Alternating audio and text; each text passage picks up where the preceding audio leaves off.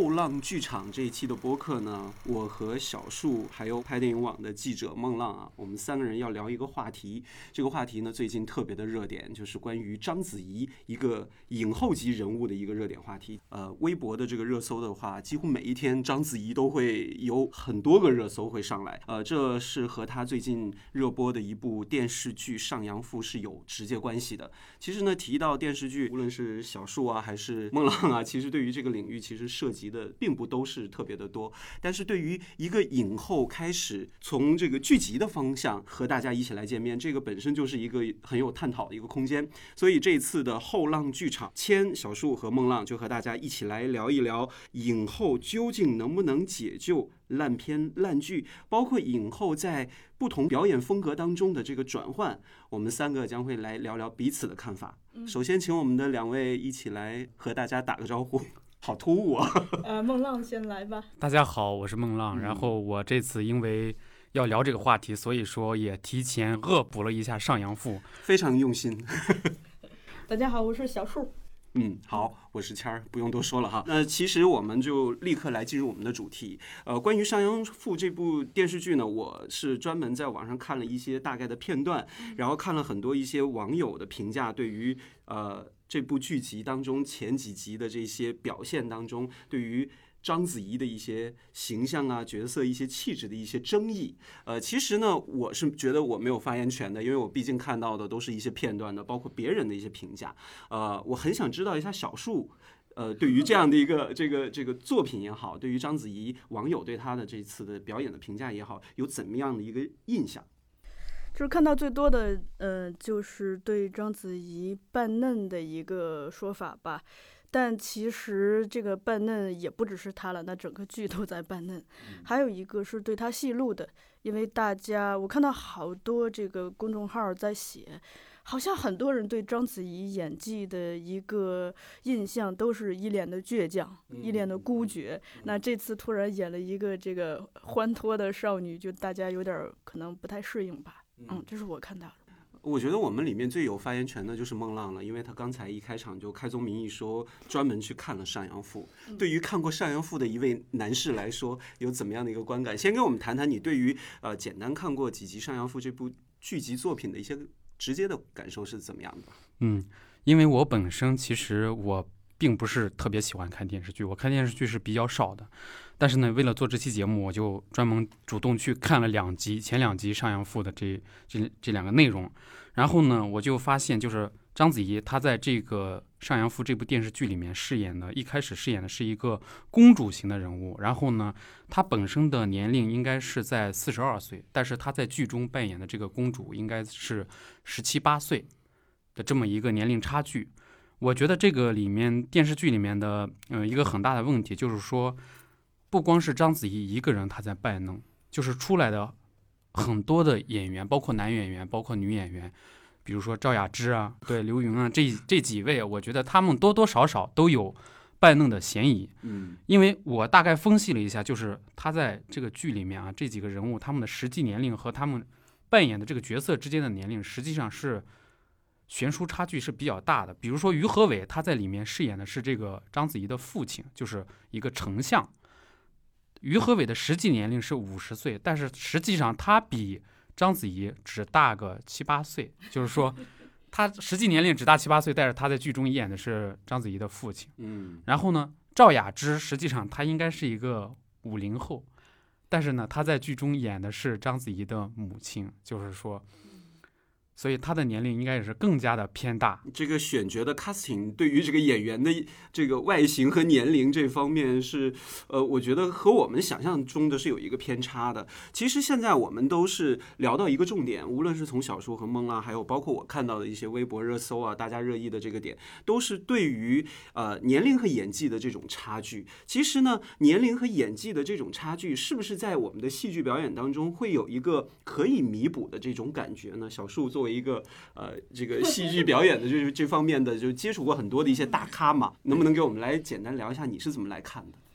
其实是这样子的，就说在戏剧本身中，比如说在舞台上，就是人是可以做一个很大的年龄跨度的就你，呃，可以直接从二十岁可能演到六十岁，只要演技好，可能都可以。因为那个毕竟是大家远远的在看着你，就是即使坐在第一排的观众，其实离你也还是有一定的距离的。可是不管是电影也好，电视剧也好，因为镜头，特别是特写镜头，会把人放大嘛，那些局部细节，那个眼角的皱纹，所有的这些东西都会让，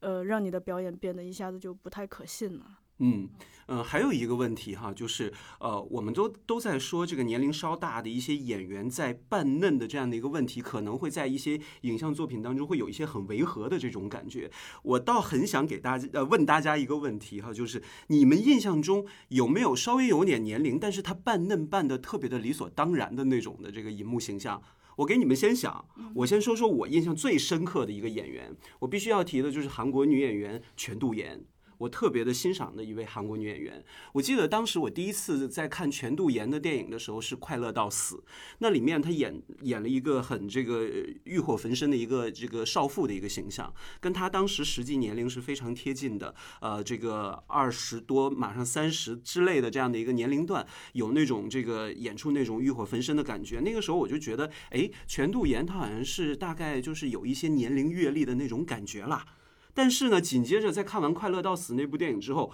我立刻看了他和李秉宪演的另一部电影，叫做《我记忆中的风琴》。那部戏当中，完全给我带来了一种视觉上的冲击，因为那两部电影时间相差并不长，很近。但是全度妍在里面就演了一个十六岁的一个农村的没有上过学的一个天真烂漫的少女的形象，完全和她的年龄有一个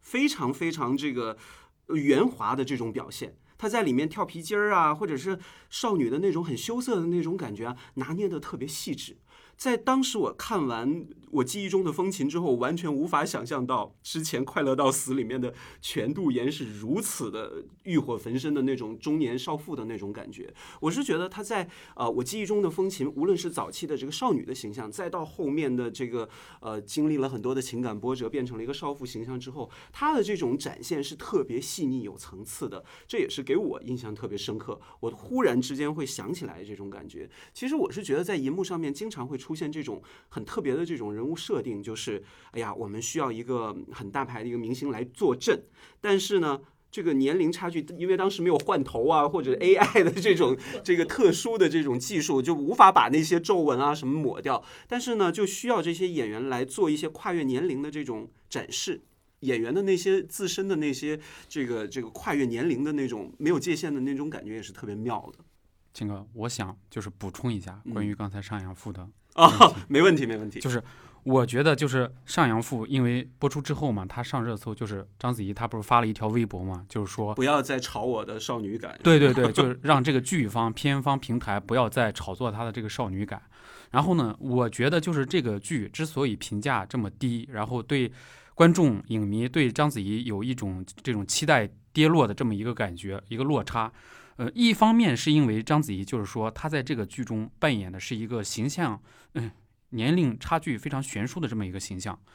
因为她演的这个公主老是要在这个皇帝面前呀，以及她的父亲面前，就她的整个这个皇室家族面前，要有一种撒娇的口吻，要扮演出那种十七八岁的公主的那种少女感。所以说，但是她的外部的这个形象，包括就刚才小叔说的，她的皱纹啊、眼角的这些萌眉眉毛啊等等的。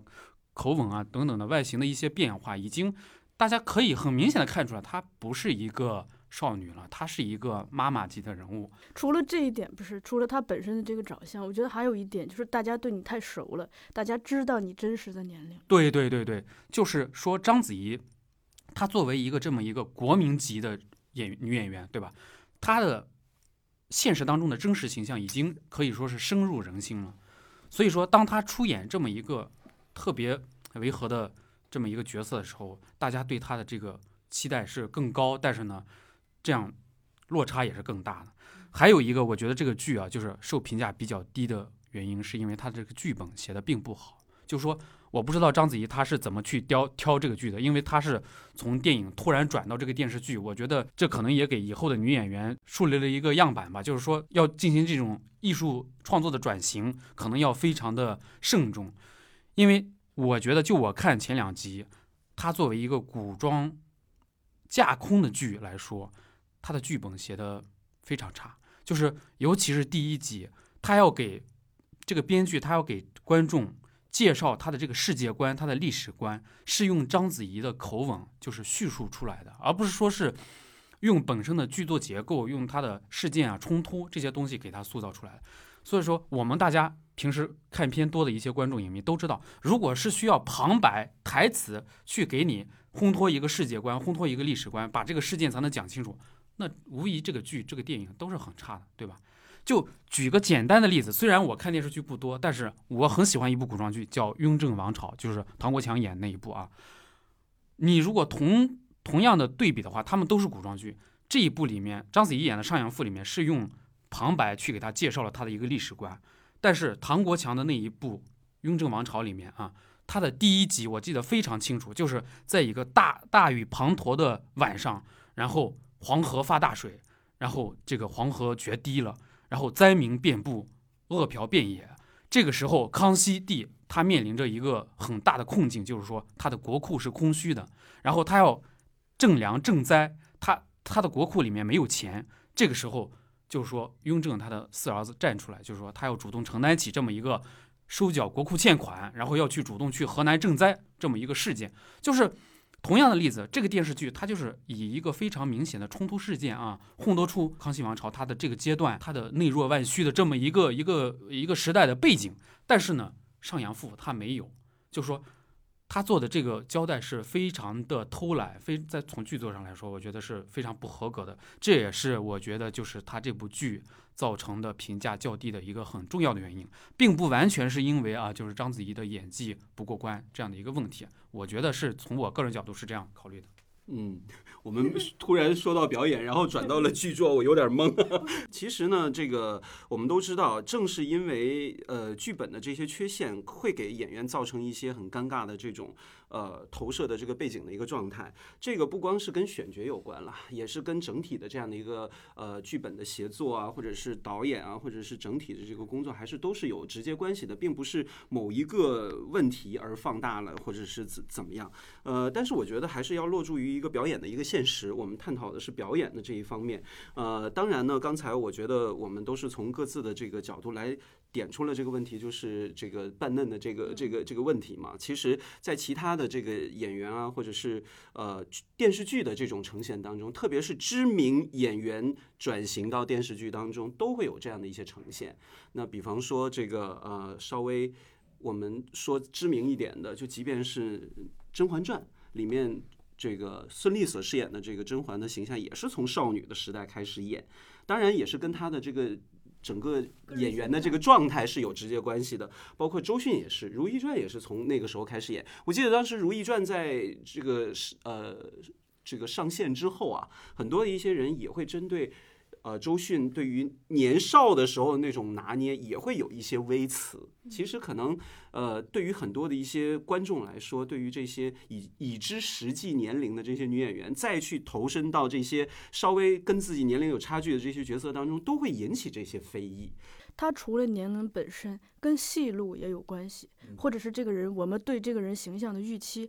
我印象中，比如说汤唯最初在那个《北京遇上西雅图》里头，她其实当时已经也三十多岁了，但是因为可能她整体我们对她的印象好像就是偏少女一点，所以就好像对那部剧我们就非议的东西少一些。呃，再比如说，那前两天我不是采访了这个吕星辰嘛？吕星辰在演他第一部电影《狼在对门唱山歌》的时候，他其实是一个高中生嘛，但是单。他在那里头那个角色，其实是等于是从高中贯穿到了毕业之后就业工作，但是还是可信的，就是可能也跟个人的气质以及他所选择的戏路有关系。就是说，所以嗯，年龄是个问题，但也不是唯一的问题。可能就是比如说你选对戏路了，呃，你选的这个角色是符合观众对这个演演员气质本身预期的。呃，可能就会减少这样子的非议。我还有一个印象是，呃，我记得之前看过一个采访，是袁泉的采访，他就说，呃，他的长相没有办法演农村戏，所以他就几乎没演过农村戏嘛，他就避免了这一点。嗯嗯嗯，其实呢，提到这个 呃知名演员哈，转型少女，我觉得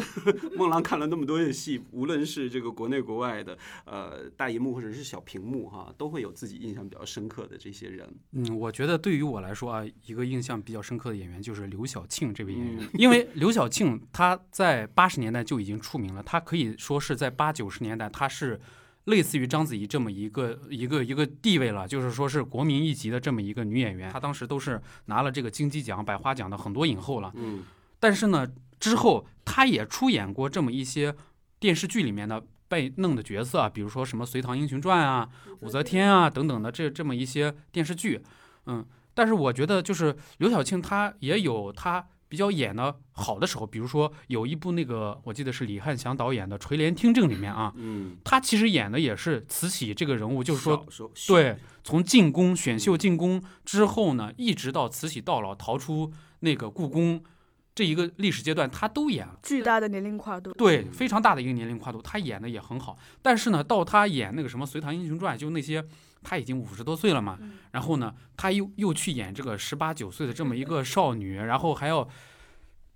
就是他的那个形象，我觉得，就怎么说呢？就是说，我觉得这一点的最关键之处就是人的年龄啊，你不能说是你超出这个自然的界限，就是说你非要去演一些你已经不符合你现在现实的这么一个形象的一个角色，我觉得这是一个非常不合适的。可能他在三四十岁的时候，因为人的皮肤的保养啊，对吧？女演员的这一些身体的控制，他还能演一些。十七八岁的这么一个少女，就不会被大家觉得。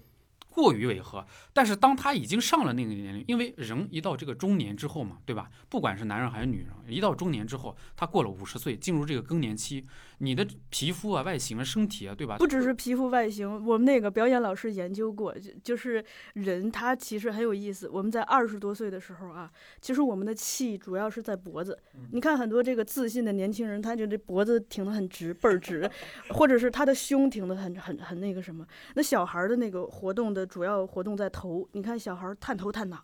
啊，蹦蹦跳跳就都是那头。进入中年，慢慢这个气就下沉到腰部了，所以就是生生理本身的这个自然的现象，就会导致你的气出来都不一样。所以我的意思就是说，是当这个不管是男演员还是女演员，其实都是一样的。当你已经超出了你那个自然界限，你就不要去试图说是。我我要挣破这个荧幕的形象，我就要演一个年龄悬殊特别差距的这么一个一个人物一个角色，我觉得这有点反常规，对吧？你要尊重这个反自然，对对，人类的这这个自然界限，我觉得这这是一定要要要去尊重的啊。嗯，我举一个小例子哈，就是那个前两年吧，天海佑希演了一个就是日本的关于这个数学家的一个电影，他也也是演了一个从少女到这个最后变成人妻的一个过程，可是他当时已经五十多岁了。所以他那个演少女的时候老花眼，而我就看到那个弹幕上说：“哎呦，这么老花的一个少女。”这也是一个这个不由自主流露出来的这种感觉哈。刚才我们一直在说这个扮嫩的这个缘故，其实扮老呢反而不会引起大家的一个争议。呃，为什么会有这样的一个问题出现呢？我感觉其实跟我们潜意识里头的一种对年龄的某种歧视也有关系。就是我们潜意识里头觉得年轻是好的，老是不好的，所以就是如果，呃，你你是一个中年人，你扮了老，就等于你在一个高水平上往低走，大家就无所谓。但是你明明是个中年人，你去演一个特别年轻的，就是我们心里，我们潜意识里头很多人对年轻的一种太过的重视，我觉得可能会有这个原因。我觉得就是说这个里面，嗯，可能有关于这个。戏剧或者说是影视作品，它的不同的，呃，给人的一个观感的这么一个原因吧。因为我们在看戏剧作品的时候，其实它是有一种假定性在里面，嗯，对吧？就是我们看那个舞台剧，不管是舞台剧还是戏剧也好，它是一个空的，它的那个利用的那个舞台背景都是很少很少的，或者道具也是非常少的。但是，比如说他通过化妆给他画一些老年斑，或者说是增加一些白头发，我们就会接受他，他是一个老人的形象。嗯然后这个时候，我们给我们自己观众内部啊，就是心里面是角色预设了。对对对，有一个预设，然后我们就会接受他哦，他演的是一个母亲、老奶奶、老太太这样的一个角色形象。嗯但是呢，当我们转换到这个影视作品里面的时候，因为这个摄影机它本身不撒谎，对吧？嗯摄影机不撒谎，摄影机它对这个年龄的捕捉、人的形象的捕捉是非常的逼真到位的。所以说，就哪怕是你眼角的皱纹也好，或者说是这个嘴唇上面的一些变化。的这些对对对对细节，对嗯。细节的捕捉是非常到位的，所以说这个时候它的那种假定性，戏剧的假定性消失了，嗯，所以这个时候它的造成的一个违和感就更容易更容易被观众所发现，嗯。所以这个时候观众他就不满意这样的一个，我觉得是这样一个原理啊。细节的这种呈现啊，对对。还有一点是我们一般，比如说，咱们就单论镜头前，一般如果有一个年轻人扮老，都是比如说在剧情结尾，就是很小的一部分，他等于是前面有一个漫长的铺垫，比如比如说他演出了这个人的一生，他演出了他的中年，比如说像乔家大院儿，哎呀，我举的例子好老呀，对他演出了他们年轻的时候这个一生。那当最后，因为前面已经铺垫了，让你建立了一种信任感、信念感。那现在呢，我们说完这个扮嫩了，也说过这个扮老了，我们现在就要说的是另一个话题，就是少女感和少女心的这种拿捏。其实，在影视当中也是有很多的，因为呃，有一些角色他可能是偏为年龄稍微长一点的。但是他的一些角色设定确实很有意思，是跨越他的这个实际年龄，是有一种少女感的。我印象到当中有一个很深刻的一个银幕形象，就是斯琴高娃，她在演许鞍华导演的《姨妈的后现代生活》当中，嗯，有一幕戏，我真的是觉得她真的拿捏那个少女感拿捏的特别好，就是她穿着那个是不是游泳池的那一场 戏？啊？对，她对红红色自己织的连体游泳衣在里面游完之后，她在下水前就是很娇羞的去给。周润发展示自己泳衣的时候，那个细节真的拿捏的太棒了。我就认为，我已经忽略她的年龄，她就是一个活脱脱的一个少女摆在面前，这个也是特别值得去聊的一个话题。我觉得啊就是说，谦哥你刚才说的啊，学那个斯琴高娃老师他 他的那一幕啊，就是我觉得他不能归结为少女感，嗯，是一种可爱。内心的那种，呃，对，就是是一种真心流露出来的一种可爱。就是说，他我们现在已经不管他的这个年龄是五五六十岁的老大妈，对不对？但是呢，他流露出来一种非常可爱的一种一种情境，就是少女心，嗯对那种少女心是很很妙的。嗯，对，呃，也是我觉得在影视当中，我们在一直说少女感、少女心、半老半嫩啊，这其实都像悬于一线的一个东西。呃，我们也可以跨越界限说这边，也可以跨越界限说那边，就是在于大家是从什么样的角度去看。也跟这个角色本身有关系嘛，就是因为那个斯琴高娃老师演演的那个角色本身就是一个不管年龄多大，依然活在自己的这个少女世界里头，在爱爱情面前依然会娇羞的一个女性嘛。嗯，我觉得一个演员能碰到这个角色也是挺挺奇妙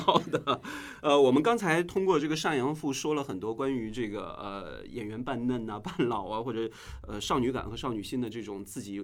当中呢，我们每个人彼此的看法。那现在我们再落回到这个影后本身，因为章子怡实在是上阳赋无法逾越的一个很重要的一个人物存在。那对于章子怡这一次第一次演电视剧的这样的一个话题，也是大家从上阳赋开始。呃，说要开始拍的时候就一直探讨到现在了。包括呃这两天我在看这个刘浩存的一个访谈的时候，就有一个重点就提出来，就是张艺谋导演说刘浩存可以去拍电视剧。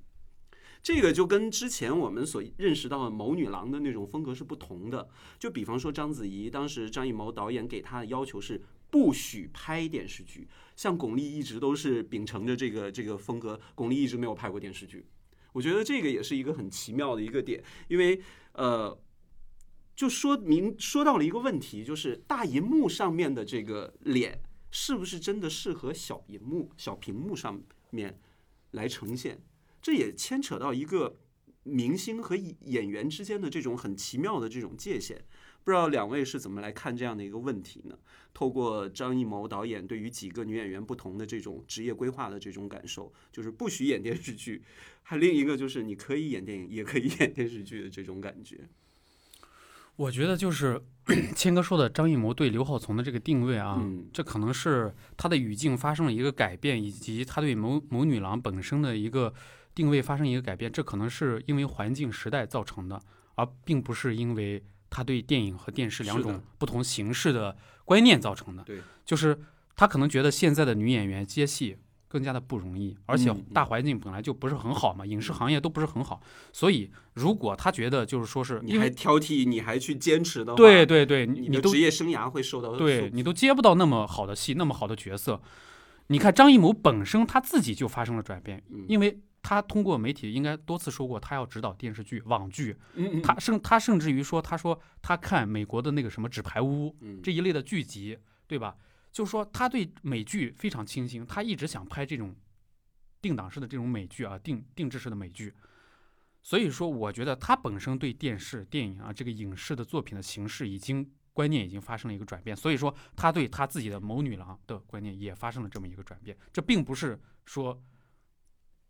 怎么说呢，就是就是就是一定要拍电影，一定要拍电视剧，到底对对对符合哪张脸？对对对对，现在几乎嗯不拍剧集或者是不拍这个其他作品的演员也不多了。那除了巩俐，应该她是还是属于这个上一个时代当中的那种本身的这种坚持嘛。你像这个呃几任的谋女郎哈，这个倪妮也是，最近倪妮也有一个特别火的电视剧嘛，就是《流金岁月》。其实呢，倪妮之前也是拍了很长时间的电影，后来才转去了电视剧，因为确实演员的这个生态空间也好，确实跟以前是不一样了。但是最近我在了解到这个《流金岁月》的时候，有一段戏也是让我挺出戏的，啊，不是出戏，就是让我挺意外的，就是刘诗诗和袁泉的那一段戏，袁泉竟然演刘诗诗的小姨，这我本本来给我的印象当中是两个人差不多的这种感觉，我不知道这个作为。呃，小树来说，对于这样的一个演员的这个搭配，你会能想象到吗？首先是我觉得这个小姨这个角色本身，就是因为在咱们中国的这个呃这个社会里头，小姨是一个很微妙的存在，她她就是介乎你和你妈之间的一个年龄嘛，所以只要比你大，比你妈小，基本上我们都能 认同。我倒是觉得，呃，袁泉接这个角色挺好的，就是因为她首先是自己很清醒嘛，自从自己生完孩子之后，基本上接的大部分都是妈，嗯 包包括早早期在那个很多港片里头，就跟张家辉、刘青云、古天乐他们一起，呃合作，就每次当绿叶嘛，每次当绿叶基本上都演了一个至少是个妻子，要不然就是个妈。所以现在接一个小姨，我觉得也也挺挺挺挺可以相信的。你看他在二零一七年演《我的前半生》的时候，当时他是四十岁嘛，可能拍的时候是三十九岁，那那个角色的定位就是三十大几。那现在这个小姨，首先在年龄上，我觉得就是她脸上的皱纹对得起小姨，就是让我们相信她是一个小姨。再加上那个，因为她在里头演的是一个其实在职场上很优秀的一个女性了，就是有过。得十十几年吧，在那个精研公司，十几年之前创立的那个公司，所以就是一个职场上的老江湖。嗯，他的那个整整体的表现也让人相信，特别是他现在都变成了一个那个，我感觉快变成一个职场的这个人生导师了。他就告诉你，比如说第一份工作，你要不要太在意那个收入，而是在乎能学到什么。呃，包括就是还跟那个刘诗诗那个角色告诉他说，呃，就是重要的，嗯，不是你的部门有没有被取消，而是你对这个公司，你对你的工作问心无愧。我觉得就是人生导师。最主要的是，我觉得他说这些的时候，就大家可以调出来去看这些片段啊，他他都会让你相信，就是你会觉得。他是真的经历过这些，这是他用自己的这个人生经验换来的这些金句，而不是说编剧写给他，他自己念出来。其实这个电视剧的表演和电影的表演，这个大家都知道会有差距。其实呢，对于普通观众来说，他根本摸不清这个差距在哪儿。比方说，最近这个章子怡有另一个特别火的一个综艺，就是我这就是演员，还是我就是演员。好，这个综艺叫我就是演员。那在里面呢，章子怡反复。呃，也会提到这样的一个点，包括呃其他的一些这个表演导师也会提到一个点，就是拍电影的时候的表演跟电视剧的表演是完全不同的。是的，是的，是的，嗯是可以这么说的。对，嗯那孟孟浪能不能跟我们来谈谈你怎么来理解这个电影的表演和电视剧的表演的这个差距是什么？嗯，我觉得啊，就是说，因为电影它是两个小时以内的艺术，所以说就是说电影的表演它是更细微化的，而且因为电影观看形式的不同和电视剧，我们在观看电影的时候，更多的是在电影院这么一个封闭的。黑的一个环境里面，就是电影它给你的一个提供的环境基础是，你必须要有一个非常沉浸感的一个东西。专注。所以说，当我们在这两个小时之内的时候，精神啊，这个眼力都是比较专注的，所以我们看的这些表演是比较精微的、比较嗯细微的。我们就举一个例子啊，这个章子怡她在《无问西东》里面啊，这个这个片子里面，她演的那个角色，就是说受伤之后和受伤之前她的那个变化，她而且还有那个《一代宗师》里面啊，就是她和梁朝伟之间的那个角色，我们在大荧幕上看的时候，因为脸人的那个脸部的特写嘛，会放的特别大，到这个时候，你的你的表情如果不够细微、不够细致、不够精微的话，观众就会出戏，观众就会觉得不到位。所以说，章子怡她在大荧幕上她有这个优势，她对她的微表情的控制啊是非常到位的。她在演这些电影的时候，所以她的表情处理得非常到位，所以她得了那么多影后啊。我觉得是这么一个，就是她对心理啊、对这个表情的还原都是非常好的。但是呢，电视剧这个东西它是放在一个壳子里面观看的，我们是在一个比较轻松舒适的，比如说这个卧室里面啊，或者说是这个客厅里面，对吧？我们去看的，或者说我们现在移移到这个手机上面，对，屏幕更小，然后呢，我们看的时候，可能更多人他就只注重于这个剧情冲突够不够激烈，对，台词好不好好看，就说，所以。那个什么，呃很多人说电视剧不是导演的艺术，也不是演员的艺术，而是编剧的艺术。嗯，对吧？嗯就是说电视剧它更倾向于对剧情的塑造。如果这个剧情够抓人、够吸引人，你的这个表演不是那么到位，其实也也没有什么太大的问题啊。嗯嗯，其实这嗯，小叔有补补充，我还想补充一点，是因为呃，我们在电影院里头看那个大银幕的话，其实时间是被放慢的。嗯，特别是我们在看大特写、超大特写的时候，我印象中就章子怡在这个《一代宗师》里头宫二有名的那一段，就是叶先叶先生，我心里头其实有过你，大嗯大概这个意思吧。不是还流了是一行泪，对吧？嗯那那行泪还是慢慢的流出来的，就是就这个过程，它时间其实是被放大的、放慢的。嗯可是，在电视剧恰恰是把时间快速化，就可能你上了个厕所，喝了杯水，然后就角色就长大了，是吧？那个 细腻感就不会像电影带来的那么的抓人。对，其实这也是这个说回到这个演员之于大荧幕和这个小屏幕之间的这个这不同的这个切换。呃，说到刚才你们所说的这个细节表演，我突然想到我之前在采访呃很有名的一位导演，就是严浩导演的时候，他在拍一部电影叫做《我爱厨房》，然后里面有一位日本的女演员叫富呃富田静子，富田静子有一个在厨房的戏，就是那个导演说，我一个镜头从这边摇到直接怼到你的脸上的时候，你必须脸上要同时滴下两滴泪。做了四次，富田静子同时都在同一个精准的位置位置掉下来那两滴泪。他就说他。非常认为他是一个特别棒的演员，能通过自己的这个身体，包括这个神经来控制控制自己的这个这个身体来服务于这个角色。这个也是我们后浪曾经出过一本书《演员的控制》啊，这个控制其实是多个方面的嘛。就是呃，我们接着说电影和电视剧的一个区别。嗯你在电视剧里头做到这么，即使做到这么细，就是就是姜文说的，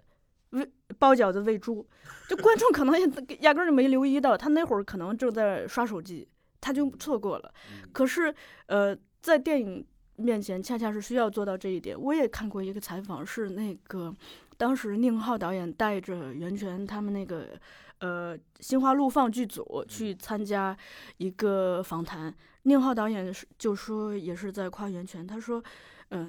这个他是以开玩笑的方式夸，他说，那袁老师不但可以控制说你让他左眼睛流泪，他就右左眼睛流；你让他右眼睛流，他就右眼睛流；你让他把泪再流回去，他就流回去。但他开玩笑的口吻，但是可以看出来，就是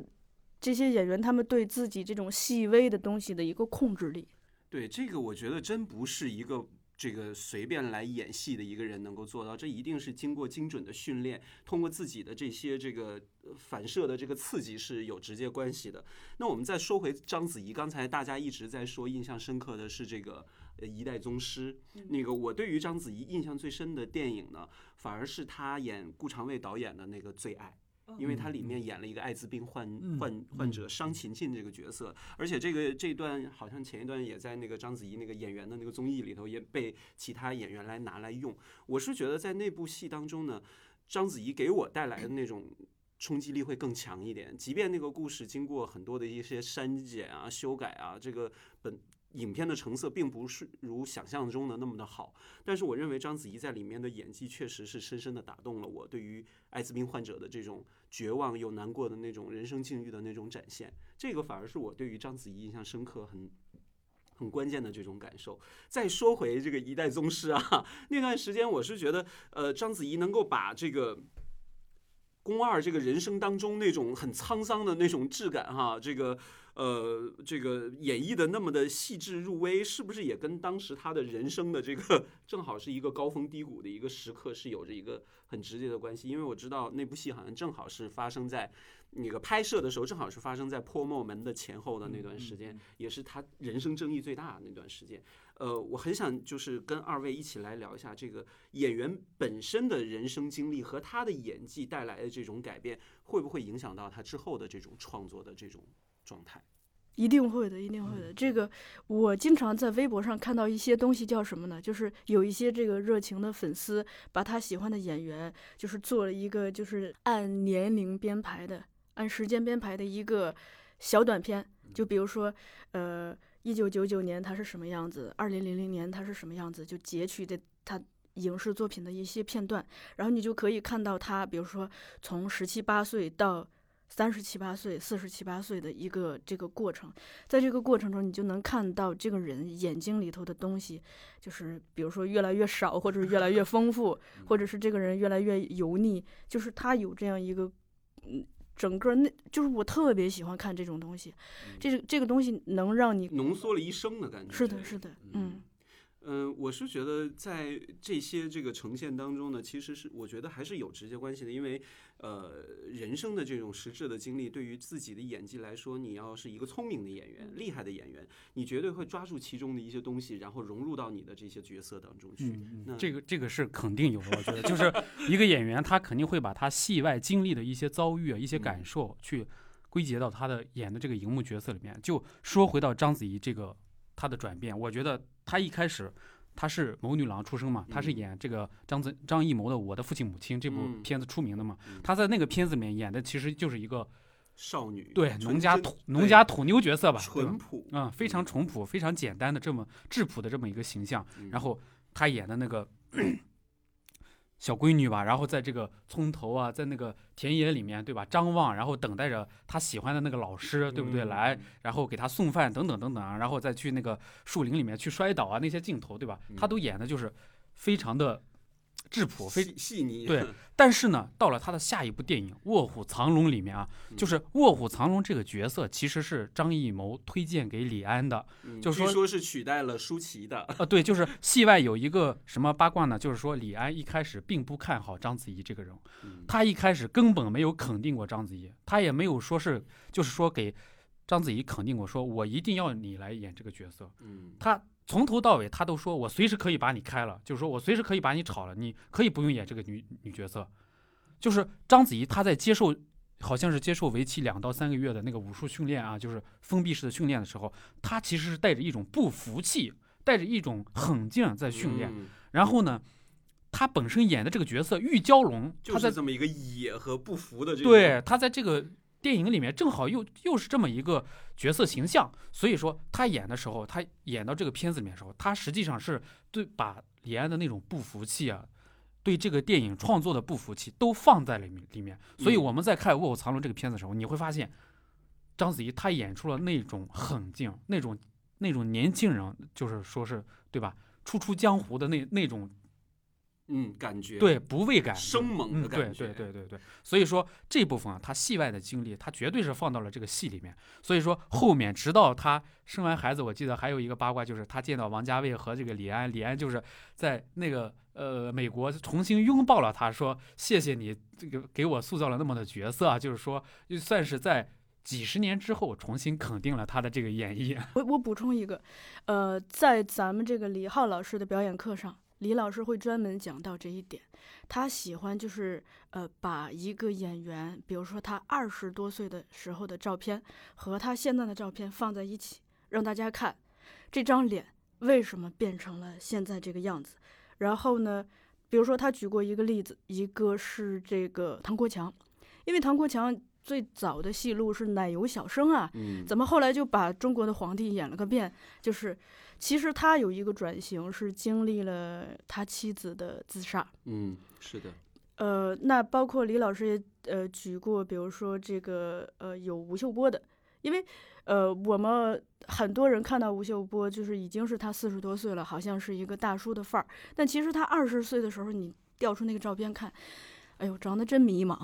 就是。嗯人都是有这样一个变化的，所以这个就是李老师特特别强调的。他说，聪明的演员他有一种悟性，这个悟性就是可以让他人生的苦难、痛苦，他可以在这里悟到一些东西，让他的表演有一个质的飞跃，嗯，嗯而且这个痛苦是让他超越的，不是阻碍他的。这个他认为这也是演员或者是艺术创作者和普通人的不同。普通人在遭遇了困痛苦、遭遇了困境，可能只能被动的接受，然后甚至这个痛苦让把你打击成另外一个人，打击成一个以后就是好像就是一直往下走的人。但是艺术创作者，尤其是演员，一定是要超越这个痛苦的，而这个东西才是你真正就是代表你表演那个质感的最重要的东西，因为。呃，其实演技这个东西，你透透过训练可以训练出来，它可以让你变成一个，比如说咱们理解的匠人吧，或者是一个呃手艺人，你是有技术的人，但是你怎么样让你的这个技术有一个质的飞跃，让你进行进入到一种让人看了你的表演，不是在夸你的演技好，而是说他看到了一种人生态度，他看到了一种活着的方式，那这个东西。就是取决于你对日常生活中自我的这种内心的痛苦、困境，所有的这些东西的一个超越和领悟。嗯，我记得呃我有一个这个演员的一个朋友哈，嗯。他是专门演话剧，他是中戏毕业的，他就经常看他的朋友圈是一个很好笑的一个状态，呃，但是我觉得这种好笑是让我有一些思考的。比方说，他说啊，今天我的母亲跟我说了一句话，真的让我触动特别深，然后我哭了，而且哭得很伤心。记住今天的伤心。就有这种这种这个这个，我是我是觉得这是一个很正确的一种去感悟人生的一个一个角度吧。虽然在旁人看起来有点奇奇怪，但是我是觉得这是一个很对于演员来说是一个很正确的一对。你比如说这个王学兵，嗯，王学兵在经历了这个就是那个呃那个涉毒事件，涉毒事件之后，他演的酗酒者墨菲嘛。哇塞！你们要是看过那个现场的话，你就觉得他的表演真好。嗯，就是，而且你你都会觉得那个角色简直就是为他量身定做的，嗯对，就一下子会有一个非常大的提升。嗯嗯，我们再说回章子怡，其实这个节点是很特别的。比方说早期的时候，那个我的父亲母亲的这个形象奠定了她的这个银幕上最初的这个显显露的东西，然后到接下来的这个一锤定音的哈，这个卧虎藏龙，然后再到后面像武士啊，像蜀山传呐、呃，像尖峰时刻二啊等等这些这个这个银幕形象，包括英雄，其实他的这个戏路的风格都是那种倔强的那种很飒的那种女嗯执拗的对对，那个形象其实是跟他在当时的这个形象是很。就是不谋而合的，就一直都是在重复这些，反而到了后面的时候，开始有了一些转变，像那个侯勇导演的《茉莉花开》的时候，他演了一个呃三个时代的一个不同的一个母女三人的一个形象，就开始凸显出他与众不同的那一面了。呃，我是觉得在这个过程当中呢，呃，再到后面他跟这个好莱坞合作也好，跟冯小刚合作也好，众多的电影当中就开始让他一点一点开窍了。其实这也是彰显着章子怡是一个特别聪明演员的一个所在。我不知道两两两位哈，孟浪和这个小树对于章子怡的这个表演当中，你觉得她的这个聪明所在的点是在哪儿呢？如果说章子怡的聪明的话，我是觉得就是她成功的时候都是因为她接对角色了啊对，就大家骂她的运气不是运气，不是运气吗？就是你认清自己嘛。比如说这几天我刷了好多这个关于章子怡的文章，嗯我就发现大家跟我的认识是一样的，对她的印象就是一脸倔强。嗯我，觉得她来到这个世界上就是为了诠释“倔强”这个词的。就很嗯，这个在早期一点的时候，这个再早期一点哈，很多人就说章子怡是把自己想要的写在脸上，就可能也是因为她这个角色的设定，她的那种。就是，尤其是玉娇龙这个角色的设定，实在印象太深刻了。你会有这种感觉吗？是的，就是，嗯，即便是他到《无问西东》啊，这个离我们比较近的这么一个影片的时候，嗯他虽然演的那个角色，嗯，比较温柔了，但是呢，他在荧幕上呈现的那种状态，隐忍当中啊，嗯也带着一些倔强。，对，隐隐透露出来一种倔强。我觉得这个小叔说的刚才很对啊，就是他可能生来就是来诠释倔强、执拗这些词汇的。这个就是呃，我之前也跟一些教表演的老师讨论过，我们后来就发现，包括我也跟一些演员讨论过，就是会发现，其实人还是有一个戏路限制的，就是比如说，那有一些戏路就是真的不适合你，你演技再好，它不适合你，而呃，可能一些演员他之所以成功，很大的因素是他找到了他来到这个世界上要诠释的那个词，比如说阿尔帕西诺。马龙白兰度，嗯他们都找到了那个词。我之前也跟人讨论过仁义的这个朱旭老师，嗯那有一个演员，他直接给了一个定位，他概括出了我心中的那个词。他说，朱旭老师来到这个世界上是来诠释慈悲的。呃，就是我之前也跟人讨论过，完全感觉来到这个世界上就在演尊严。嗯那唐晶之所以被那么多观众喜欢，是大家看到了她作为一个女性在职场和爱情中的尊严。现在的小姨也也是这个路数，然后那个最典型的她的代表作《简爱》，嗯她不就是尊严吗？我看完那个戏，我就是感觉我看到了尊尊严，尊严不不但存在于爱情中，不但是爱的前提，是是生活的前提。这是骨我们在子里带的。是的，我觉得这个是很奇妙的。嗯，那我们说了这么多关于章子怡啊，关于表演啊，关于这个演员演技的这嗯种不同的风格，我最后想问一下，你们对于章子怡的哪一个银幕形象是印象最深刻的？我先说好了，嗯。我除了之前所说的这个《最爱》里面的那个商勤勤的角色，一定要是说他第一次在荧幕上带给我们的那个我的母亲的那个形我的父亲，对他母亲的那个形象，呃，我的父亲母亲里面有一段台词我特别的喜欢，其实是三个演员都在里面就有表达的，啊、无论是这个呃这个饰演妈妈的那个李。李斌老师，还有这个这个演父亲的秦昊，还有这个初出茅庐的章子怡在家里的那一段台词的那个戏，我到现在？是是郑浩，嗯郑浩，对，郑浩，对，他们在那个家里那段台词给我印象深刻，就是，哎呀，先生你可来了，那个那个地儿知道你盖学堂修房子，对儿对儿吊着花样的给你做好吃的，我都不让动上一筷子。然后那个父亲就说啊，这样啊。哎呀，可惜了那三顿饭了。他说哪三顿饭啊？第一顿是蘑菇馅蒸饺，第二顿是小米饭葱花炒鸡蛋，第三顿是嗯、葱花油饼啊。第一顿是葱花油饼，第二顿是小米饭葱花炒鸡蛋，第三个顿就是蘑菇馅蒸饺。哎呀，可惜了，蘑菇馅蒸饺我最爱吃了。那你后晌来，我给你做，太麻烦了，不麻烦。哦，那个、那个、那个对白带来的那种感觉，实在是把那个人物形象那种关系带的太太完美了，这是我印象深刻的一个一个片片段。浪浪的，嗯，我觉得，呃，对于我来说，可能张艺谋，哎，张艺谋，章子怡她留给我的这个印象比较多，就是说，嗯，呃，挑不挑不出来了。我可以说我一个印象比较深的就是她在《英雄》里面演的这个如月，她嗯其实。因因因为《英雄》这个片子啊是很特殊的一个片子，是张艺谋他转型时期，对吧？他早期是拍那么多艺术片、文艺片嗯出身的嘛，但是呢，他突然要转到这个商业大片巨制里面，所以他启用了一众内陆大明星港台的大明星，对吧？嗯梁朝伟啊，张曼玉啊，张震，对，张震啊，然后有张震吗？没有张震。李连杰、陈道明，李连杰、陈道明等等嗯这些大明星，但是章子怡她这么一个刚演过，呃，他当时应该演过五六部片子吧，嗯那么一个那个英雄是哪一年来着？零四年零四年，那他也就二十出头嘛，大学毕业四年。啊，对，零二年应该是，嗯就是说他刚演过那么几部嗯片子的时候，他放置在这些明星角色里面，他其实是一个配角，但是呢，他演那个他和张曼玉打斗的那一节的时候，嗯那一个过程的时候，就是在那个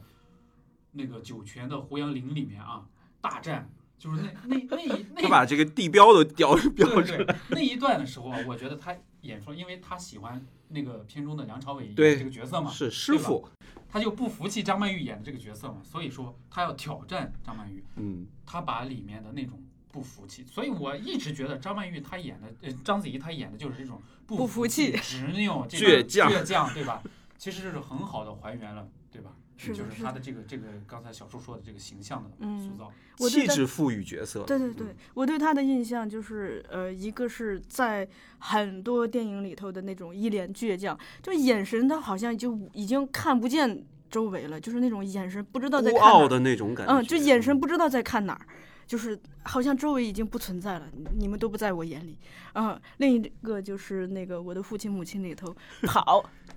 哦，那那个那个奔跑奔跑的那在树林里种感觉，面跑嘛，对嗯，那其实张艺谋电影里头很多女主角都在奔跑，那男主角也在跑吗？包括一秒钟里面，刘浩存他不是就是在最后的时候模仿章子怡吗怡还栽了个跟头对，栽跟头，然后在那个沙漠上奔跑，对吧？那那些太像章子怡了，对吧？大棉裤，对，最后到那个俩小辫儿，改革开放之后，对吧？就我的父亲母亲的那种，就是直接就复制了一个章子怡出来嘛，就大棉裤，两就你你可以看到张艺谋，可能他对这个形象也是非常的喜欢印象深。刻，对也是执拗。